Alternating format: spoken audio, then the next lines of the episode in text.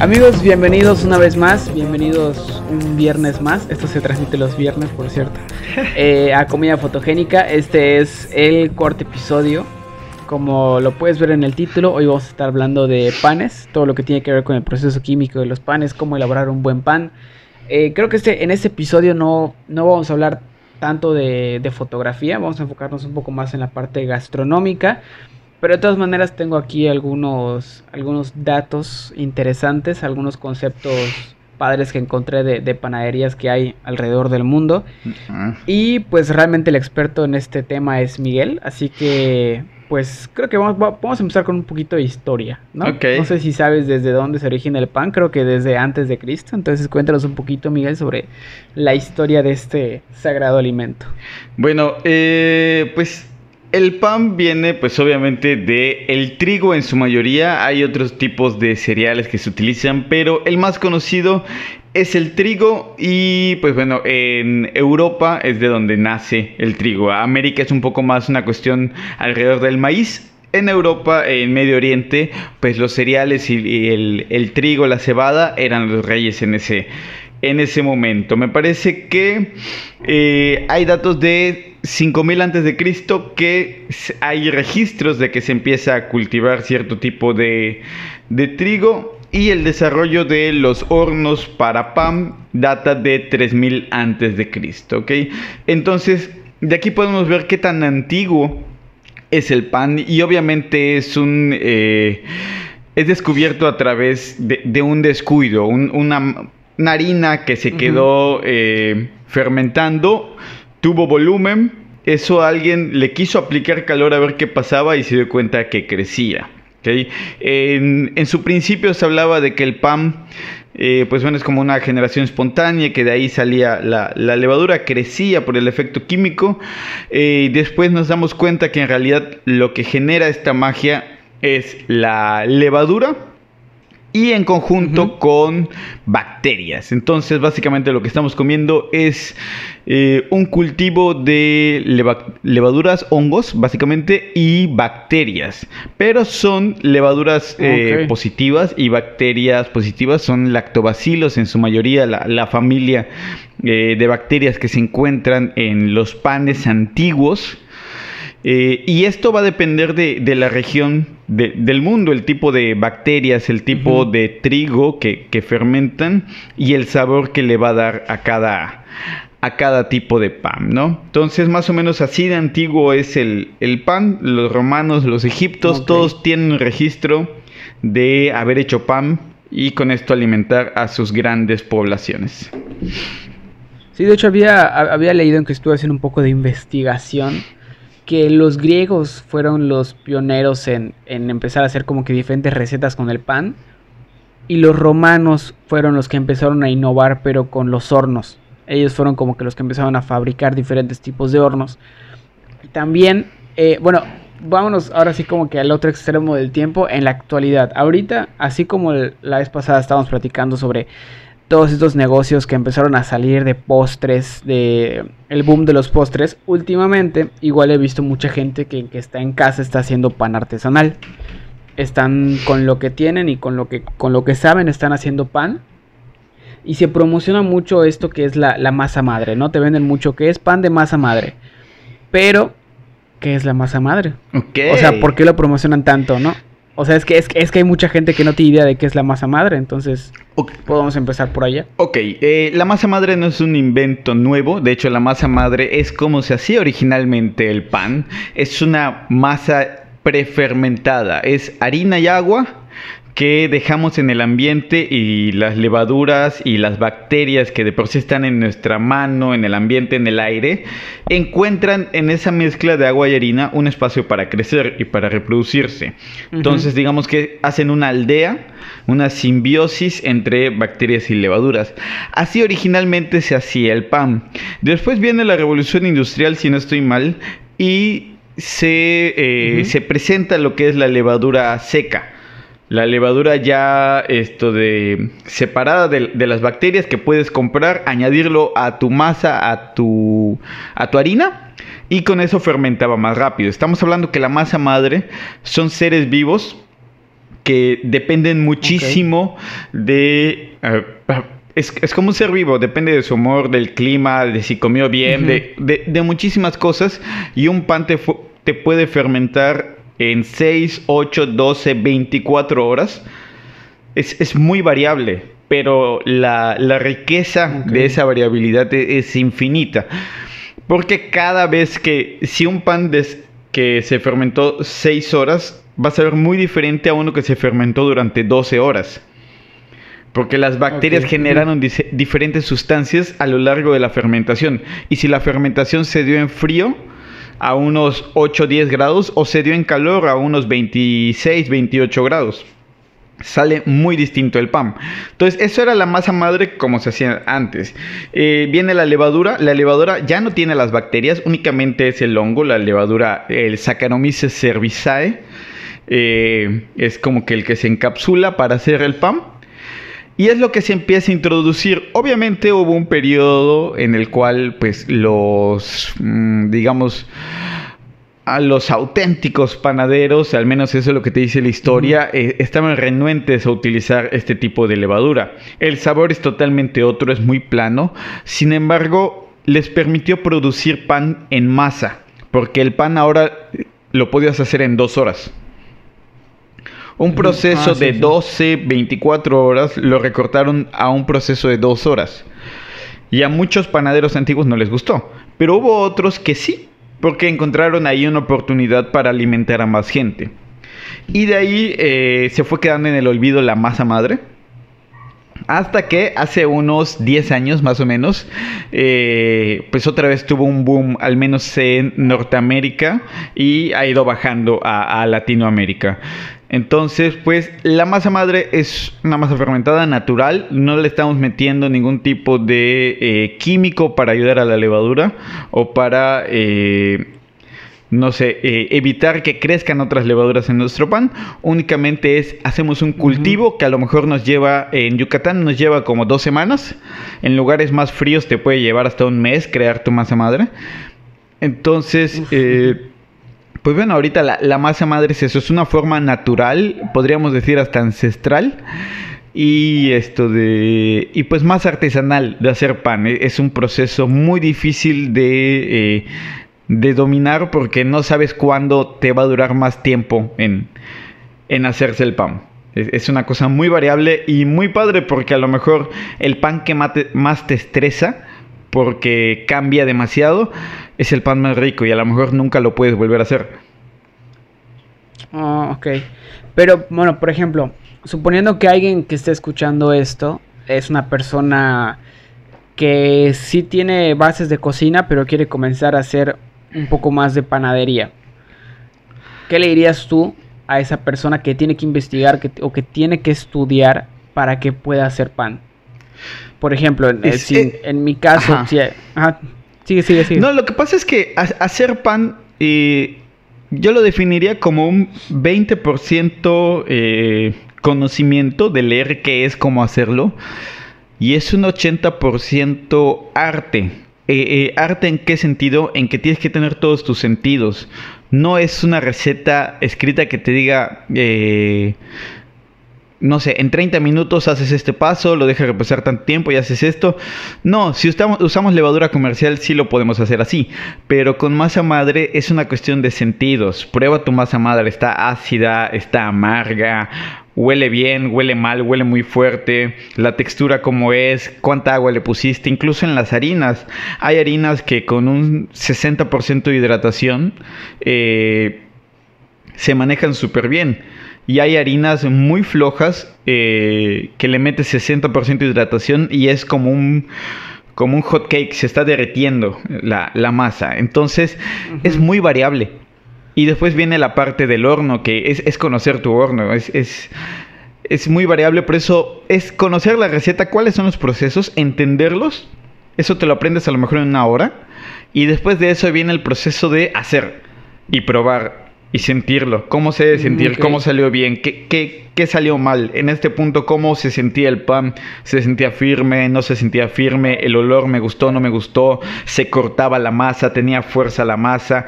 ¿Qué tanto se estiraba la masa? O sea, e, es esta parte artística de todos tus sentidos. La vista, olfato, esto de tacto, tienen que estar atentos a lo que estás haciendo y por eso yo creo que igual el hacer pan con masa madre es terapéutico, porque todos tus sentidos están enfocados en, la masa. Y así es como tú entiendes que la masa son seres vivos y te están hablando. Te están diciendo qué necesitan y qué, qué les hace daño. Entonces, eh, ¿qué yo le recomendaría o qué le diría a alguien? Lee qué es la masa madre, empieza a hacer tu masa madre y empieza a hacer pan. O sea, busca una receta y sobre eso, si quieres para empezar, sigue las instrucciones tal cual te las dieron.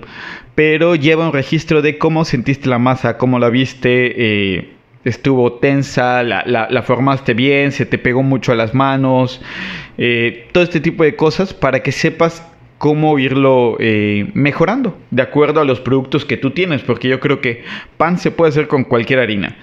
Hay harinas mejores para hacer pan, pero pan lo puedes hacer con cualquier harina.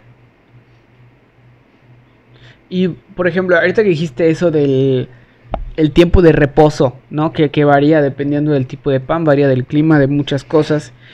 Eh, por otro lado están también las empresas o los emprendimientos que hacen pan de una manera, pues ya, ya, no, ya no tan artesanal, sino tenemos casos como Bimbo, por ejemplo, que te produce pan de, o sea, de una manera, este, en, en masa, produce pues.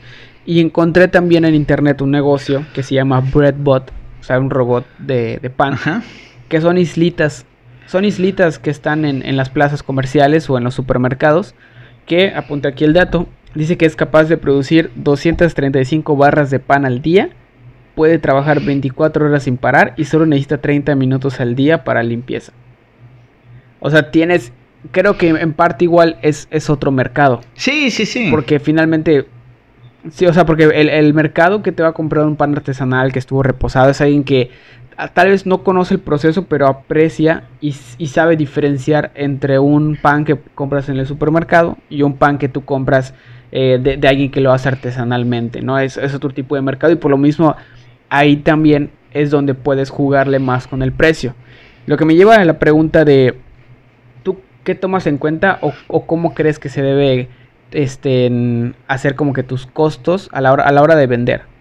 ¿Tú crees que es lo que se debe vender caro o es lo que se debe vender al mismo precio o más económico? ¿Tú cómo, cómo, resuelves esa parte? Ok.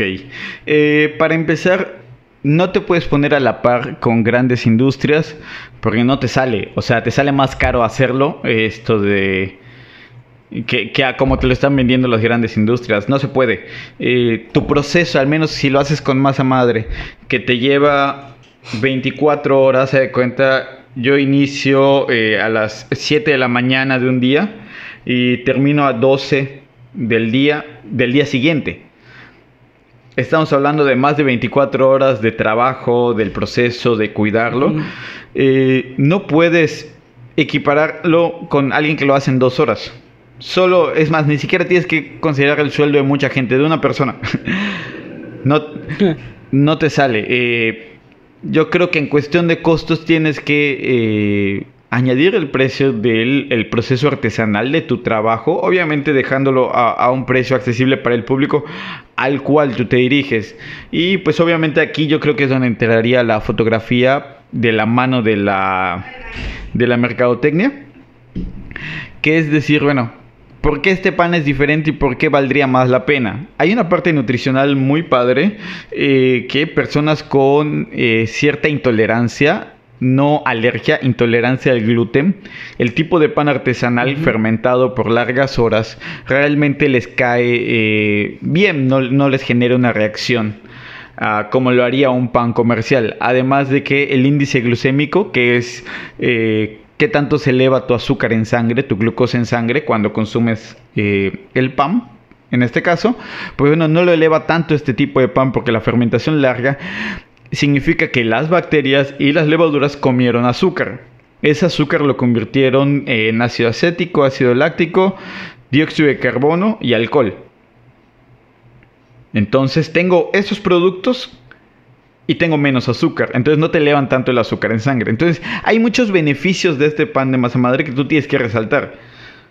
Entonces yo creo que eso igual eh, tendría que ir, lo vas a cobrar, eh, no, no te puedes poner al tú por tú, digamos, con bimbo, pero tú tienes que eh, explicarle esto a, la gente a través de la fotografía, a través de compartir el proceso, de cómo es. Yo creo que esa parte es importante para que tenga valor tu producto, no solamente decir es de masa madre y y hola, soy un pan de masa madre. O sea, ¿qué es la masa madre y por qué es importante? Yo creo que esa parte nos hace falta recalcarla aún más a los que estamos haciendo pan de este tipo. Yo creo que igual hay un, o sea, hay un área de oportunidad muy grande con la, con la panadería, porque por ejemplo, es, muy común escuchar que, te digan, ah, te recomiendo esta, estos hot dogs o estas hamburguesas porque la carne está buenísima. Pero es muy raro que alguien te diga, prueba este, esta torta o esta hamburguesa porque el pan está delicioso. O sea, hay mucha gente que no se enfoca tanto en ese tipo de productos. Ahora, ahora. También encontré. Creemos que no, pero de cuenta, la cochinita en barra de cochinita, que es la de leña, es la delgada, es la que tiene una. Ah, claro, claro. Una costra más gruesa, te soporta más la grasita. Ese pan es perfecto para cochinita y ese pan tiene un proceso distinto porque tiene, tiene más humedad a la hora de cocerse. Eh, en los primeros 10-15 eh, minutos hay que meterle más humedad al horno para que genere una costra más gruesa. Esta costra más gruesa hace que resista más eh, líquidos el pan. Entonces es perfecta para cochinita. Oh. Entonces esto igual es importante. O sea, a lo mejor como tal no vamos a decir, ah, no, este pan sí o este pan no pero eh, en realidad sí notamos la diferencia. Hay hamburguesas, no voy a decir esto de marcas, ¿qué tal si nos patrocinan? Algún día. Pero eh, hay unas hamburguesas que la carne a mí me gusta, pero su pan lo detesto. Porque su pan lo tengo que quitar. O sea, tengo que rebanarle una parte porque es un pan muy grande, muy denso, que te tienes que quitar la quijada prácticamente para poder meterte a la boca toda la experiencia de pan, carne, aditamentos, pam. En cambio, hay una hamburguesa que la carne no es la más chida. Sin embargo, el pan brioche es suave, pero te resiste las salsas. Y, para mí es la hamburguesa perfecta, a pesar de que la carne no está tan buena, es porque el pan te permite dar bocados donde esté todo. Ok. Sí, de, hecho encontré igual otro, otro restaurante que se llama Boon Bar, que es, o sea, es una hamburguesería, pero ahí ellos sí se promocionan como una hamburguesería que está enfocada en el pan, porque tienen diferentes tipos de pan. Tienen, o sea, hay, un pan que vi que está hecho con arroz frito, que ese sí, de hecho no es, no es pan, o sea, no, no es que sea esponjoso ni nada, sino que literalmente parece sushi, que está, que, en medio tiene, tiene, tiene la, carne, ¿no? Tienen igual un pan que está hecho en o sea, con, base a, a plantas, o sea, por eso digo que también es un área de oportunidad el hecho de que tú resaltes el, pan en un alimento, porque con la cochinita o con las tortas que quedan bien con ese tipo de pan que está medio, medio aplastadito, nosotros sabemos que es el buen pan, pero a lo mejor eh, atraerían a más personas si ellos dijeran que, o sea, si ellos como que sí pusieran en alto el pan y le echara un poco más de mercadotecnia, fotografía, como tú dices, a esa parte. Más que nada a, eso, me refería. Ok, ok. Y de hecho, lo, de, lo del lo, del pan de, la hamburguesa me lleva otra cosa que es el pan de sándwich. Que seguramente sí, pero no sé si ya, ya viste de dónde viene el pan de sándwich o, cómo surge el, no, el pan de sándwich. que no, a ver, cuéntame. Era un. Bueno, sándwich de hecho es una ciudad de Inglaterra. ¿De verdad? ¿Existe una ciudad que se llama Sandwich? Sí, Sandwich es, una ciudad de Inglaterra. Y en los, por ahí de los 1700 había un conde de la ciudad de, Sandwich que se llamaba John Montagu, que decían que era un conde que le usaba mucho jugar a las cartas. Entonces que podía estar horas y horas jugando cartas. Y para no mancharse los, los dedos mientras jugaba cartas, pidió que su comida se la pusieran entre dos trozos de pan. Mm. Entonces él fue el que hizo famoso, o sea, y decían así como que, que querían comer así como comía el conde, ¿no? Que para no mancharse los, los dedos y, y, que puedan seguir jugando, la comida estaba en medio del pan. Y de ahí, pues como el conde era de sándwich, le empezaron a decir como que vamos a comer un sándwich. De ahí salió. Qué, interesante historia y qué cagado que hay una ciudad. Sí, sí, yo tampoco, sabía que existía. En Inglaterra la acabo de un lugar que se llamara Sandwich, y, pero ahí fue cuando igual me, me di cuenta de que realmente la, la historia del pan es súper antigua. En, en, caso de, de, México, ni siquiera no tiene tantos años realmente como en Grecia y en otros países europeos que lleva este, un, un montón de tiempo. Aquí entiendo que llegó junto con la colonia. Es lo que eh, tal vez estoy, estoy dando datos erróneos, pero según yo llegó junto con la colonia el pan aquí.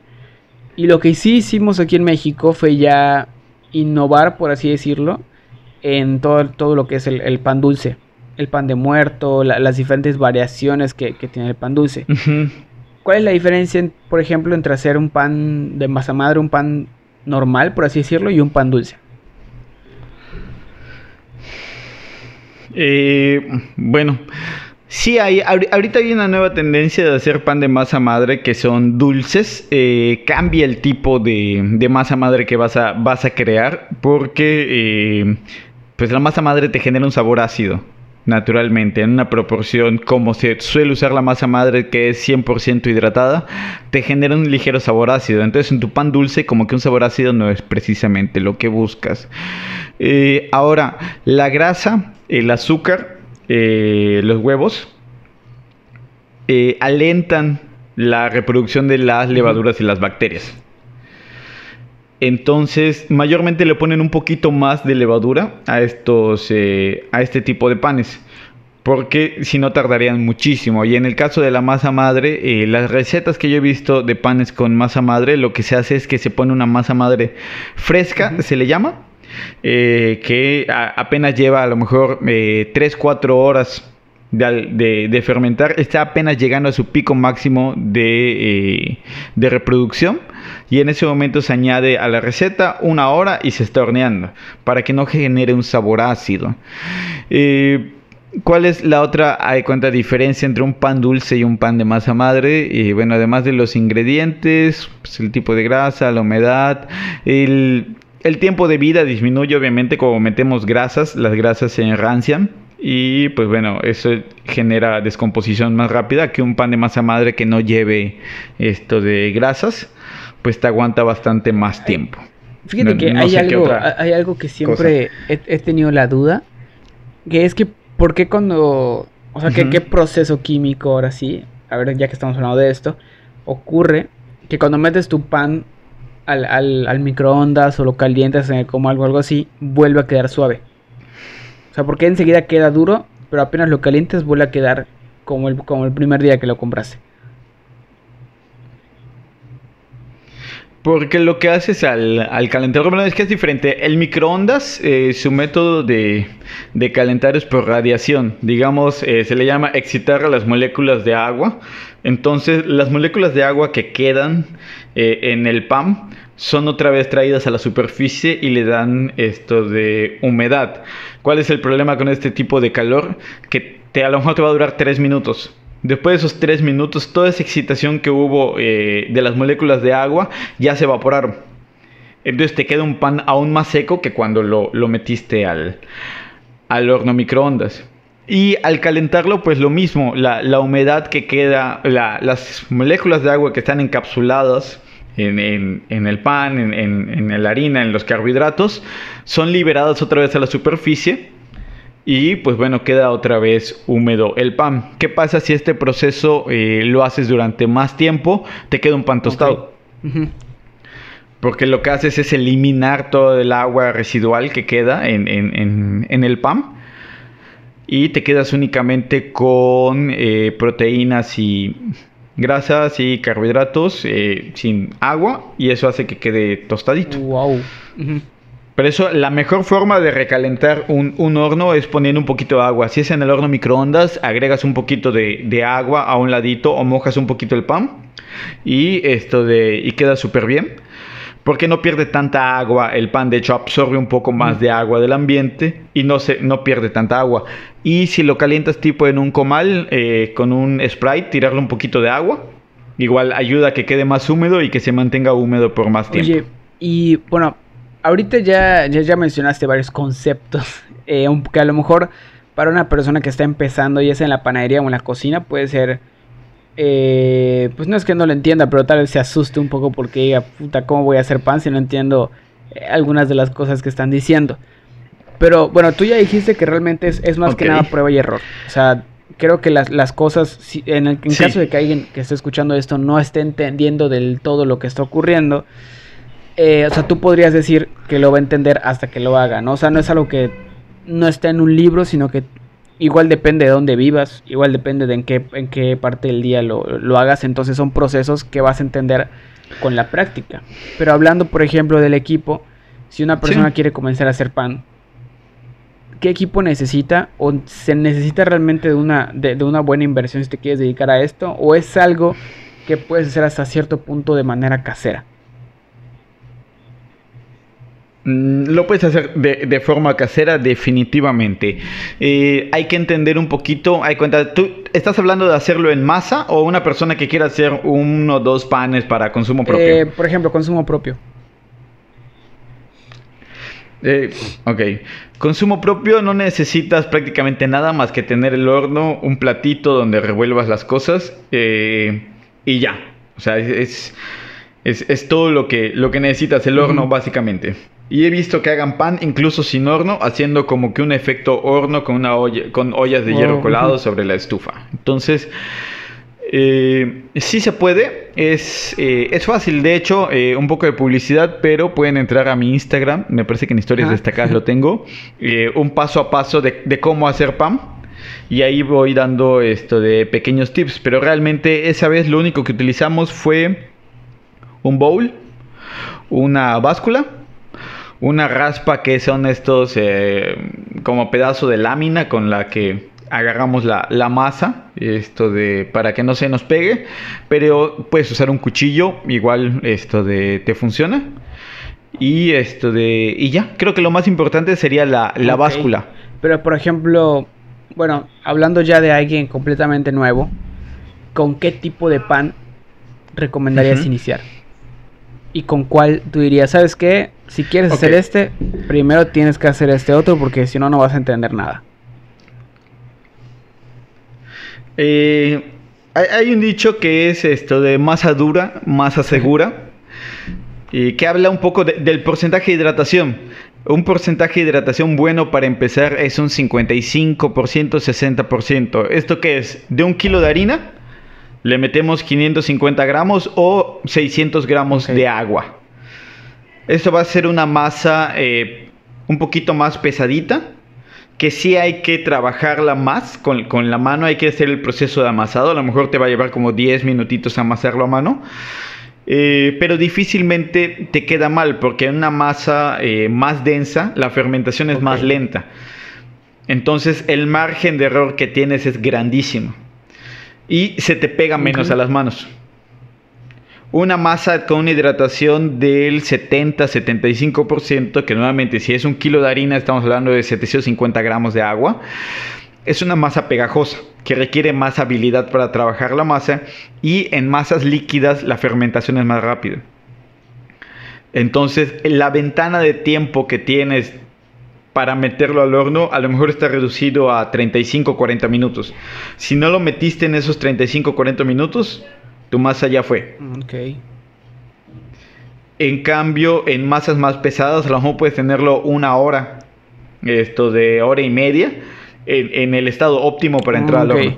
O sea, ajá, más que nada son, son, es por ejemplo eso de, que se, se, te quede en las manos. Bueno, una vez que hice masa para pizza sí fue un gran problema, pero como dices, creo que igual ese 20%, que aunque no es tanto, un 20% es bastante si hablamos de, de pan, sí hay que sentarse a entender un poquito sobre los procesos químicos para que también puedas complementarlo con la práctica y saber qué ocurre si echas agua, si no echas agua, si lo dejas en, X lugar en tu caso, si lo dejas en un lugar con mucho frío, con mucho calor.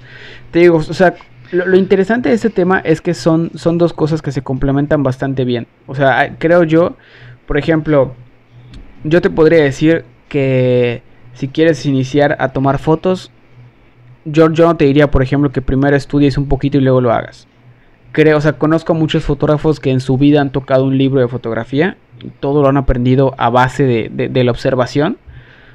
Pero sí hay una parte teórica que te sirve mucho para complementar lo que ya tienes. En el caso de la panadería, al menos yo, no sé tú, tú, tú qué opinas, creo que es algo que sí es hasta cierto punto necesario que conozcas de procesos. No es que tengas que ser un químico, pero sí tienes que saber un poco sobre los procesos eh, culinarios, por así decirlo, para poder, para poder hacer pan. O sea, ¿qué, qué opinas en, concreto de ese tema de, del estudio para hacer pan? Yo creo que te permite eh, crear recetas, te permite salvar un pan te permite no complicarte en la cocina. Haz de cuenta, cuando yo empecé a hacer pan, que básicamente leí una receta y con eso empecé, eh, era muy laborioso físicamente, porque estás ahí amasando, dándolo y todo. Cuando empiezas a leer te das cuenta que eh, lo que tú generas a través del amasado es una red de gluten, que es lo que permite que eh, esa red va a atrapar el dióxido de carbono que produce la levadura y va a, va a hacer un pan esponjoso. Ahora, cuando tú estás amasando, hay un proceso de oxidación que llega a un punto en el cual tú empiezas a debilitar esa red de gluten. Sin embargo, la red de gluten se forma naturalmente al hidratarse el pan. Entonces, en vez de matarte a amasar, tú lo mezclas todo lo dejas estancado durante 20 minutos y cuando regresa es como si lo hubieras amasado durante 8 minutos. Ya es una masa que se estira, que tiene fuerza, todo y no hiciste nada. Y eso eh, es a través de lectura, de entender los procesos y porque es mejor muchas veces ni hidratarla, que no quede nada seco, dejarlo ahí y 20 minutos después, ahora sí voy a amasar. Es mucho más fácil, menos trabajoso, oxidas menos la masa y la, masa queda con, eh, con, mayor fuerza. Y es haciendo menos. Pero si tú te pones a ver videos, digamos, en YouTube, vas a encontrar que todos mezclan la masa y, a amasar durante 10, 15 minutos. Sí, de hecho eso ocurre mucho. Y no es necesario. Eso me ha pasado las veces que, he intentado hacer algunas recetas en, en casa eh, sí me llama mucho la atención como creo que de las primeras cosas que te ocurren cuando empiezas a, cocinar con cosas que ves en YouTube es que pues como siempre te preguntas por qué no me salió si seguí todo al pie de la letra y luego ves que pues viste una receta de Gordon Ramsay que vive en, Inglaterra y el clima es totalmente distinto aquí que hay un montón de humedad que hay mucho calor y pues por ahí podrías empezar, ¿no? Por, por, el hecho de que estás, estás en un lugar distinto al video en el que lo estás viendo. Y en este caso específicamente del pan, sí necesitas tener mucho control con la temperatura y, con los tiempos, porque como lo dijiste al principio es básicamente como tener una mascota. Hacer un pan es como, yo lo entiendo como tener una mascota por unos días o por unas semanas y tienes que alimentarlo, cuidarlo para que al final pues alguien se lo coma, como si fuera un pollito o algo así. sí, la verdad es que sí. Eh Tal, vez suena un, poco, raro esto, pero terminas teniendo una eh, cierta relación con tu masa madre. Porque, hay cuenta, la mía lleva... ¿Qué será que lleva? A lo mejor un poquito menos de un año conmigo. Es esta. La, anterior que tuve eh, fueron como seis meses y dejé de hacer pan por un tiempo y murió pero la cuidas porque hay que estarla alimentando constantemente, hay que vigilar qué tan rápido crece, si empieza a trabajar más lento porque le cambio la temperatura, el agua se la, aclimata, o sea, hay ahí muchas cosas que, que vamos esto, viendo con la masa madre. Y al final es como una mascota, es un ser vivo que vas cuidando su, entorno igual. Y haz de cuenta, eh, eh, otro ejemplo, que, quería compartir en esto del pan, porque creo yo que es importante leer. Cuando tú ves las masas de brioche, del pan brioche, la rosca brioche de cuenta de, esto de, de esta panería yucateca muy famosa, tú te encuentras con muchas recetas y empiezan combinando mantequilla con sal, huevo, poco a poco van añadiendo la harina y después se añade levadura, sal, esto de y todo. ¿Cuál es el problema? Eh, te, lleva más esfuerzo. Porque la, grasa impide el desarrollo de la red de gluten. Si tú ves videos de cómo hacen la masa brioche, pero en máquina te, vas a dar cuenta que la grasa la agregan al final. ¿Ok? Y esto es porque primero tienes que formar la red de gluten y luego metes la grasa. Si tú te fijas en videos, te dicen que primero va la grasa. Esto es porque estamos considerando que lo trabajas a mano y es más fácil que eh, trabajarlo de esta forma si lo vas a estar amasando. Sin embargo, si tienes la técnica correcta, tú puedes hacer la masa primero y la mantequilla añadirlo al final y te queda súper bien la masa. Y te queda de, una mejor estructura, lo puedes manejar mejor, pero esto es entendiendo la, eh, la química que hay detrás del pan, que no es tan compleja. No te tienes que meter algo muy, muy oscuro, este, muy deep, nada más es entender pues que hay seres vivos, necesitas una red de gluten y esto de esta red de gluten se oxida y no la tienes que trabajar tanto, básicamente. Ya para, para, ir cerrando, creo que la pregunta final al panadero Miguel sería eh, unas recomendaciones de canales de YouTube, de libros, de chefs o, gente que tú creas que hay que seguir o que hay que estudiar para poder mejorar el proceso o para poder iniciarte como panadero. Eh, a lo mejor no te diría libros porque, bueno, ya, ya requieren una mayor inversión. Sin embargo, hay un blog que de Vanessa Campbell, me parece, que es The Sourdough School, la, escuela de, del sourdough, de, de la masa madre, que es el nombre en, en inglés donde comparten sus técnicas, comparten eh, gente que está haciendo pan, hay recetas, hay explicaciones de los procesos en el blog. El libro es básicamente un compendio de su blog y, algunas cositas más.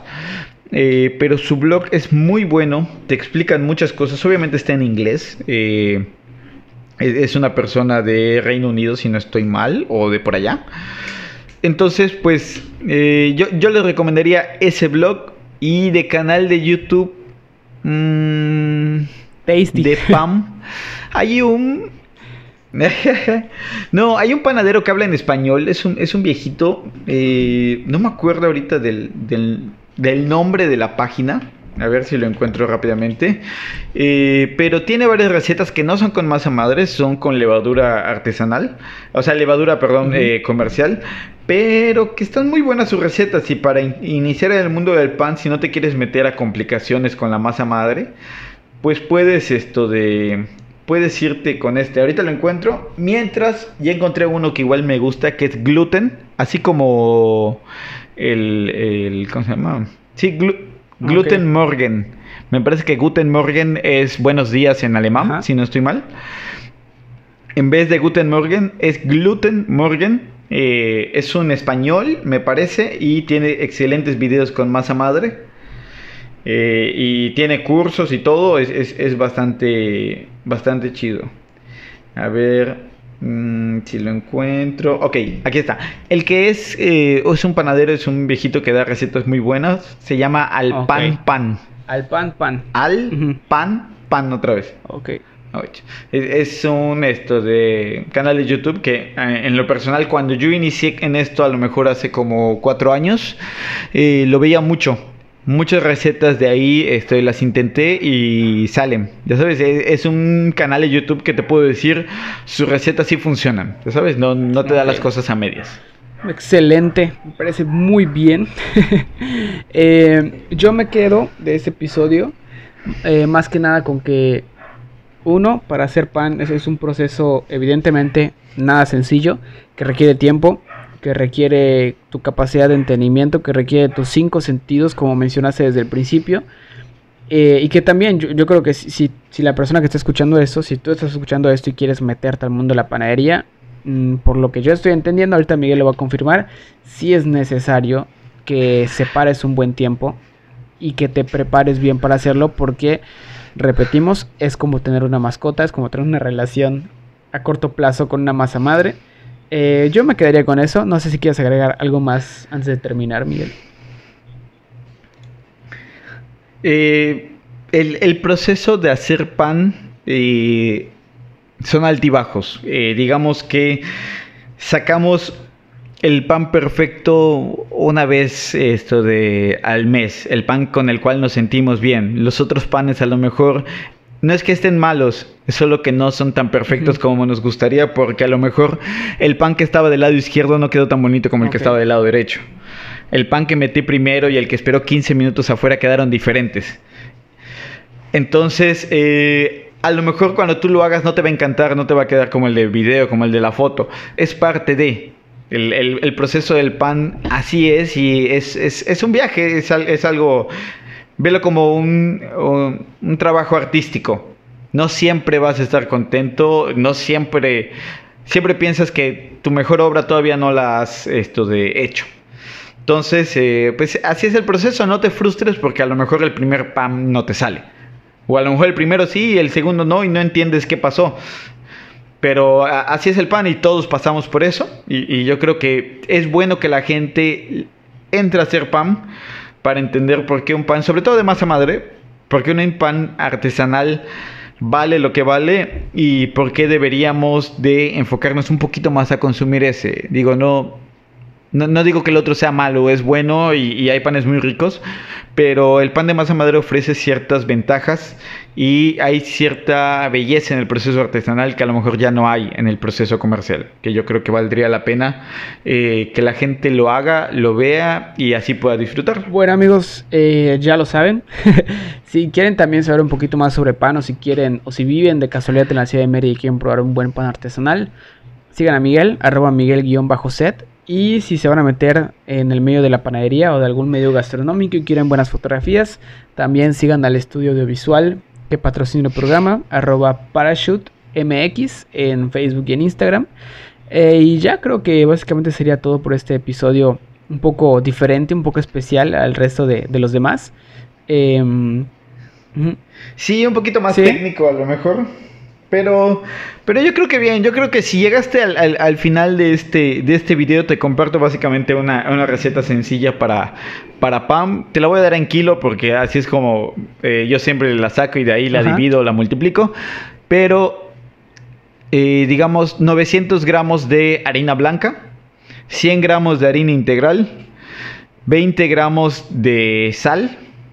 Si vas a utilizar levadura seca, échate ahí unos 15 gramos de levadura seca para el kilo de harina, obviamente. Si vas a usar masa madre, no pongas levadura seca y ponle 200 gramos de masa madre. Y de agua, yo te diría que inicies con 600, 650 eh, gramos de agua. Empieza con eso, 650 gramos de agua. Yo creo que te va a salir un pan eh, bastante bueno. Y mézclalo. Y vete a la fácil. Cuando doble su tamaño, eh, lo, formas en, la figura que tú quieres que esté y vuelves a esperar a que doble su tamaño y en ese momento lo horneas. Una muy buena receta. A ver si le intento un día, un día que haya tiempo para vigilar a la masa madre. Eh, ahora sí, eso ha sido todo, amigos. Muchas gracias a los que se quedaron al final del, podcast. Em, ya saben, una vez más les repito, cualquier duda, díganle a Miguel, síganos en sus redes sociales. Y si hacen algún pan, pues etiquétenos, etiqueten a Parachute, etiqueten a Miguel y nos vemos la siguiente semana con un nuevo tema. Y pues ya, hasta luego. Cuídense, lávense las manos. Espero que sigamos vivos todos la siguiente semana. Y bye.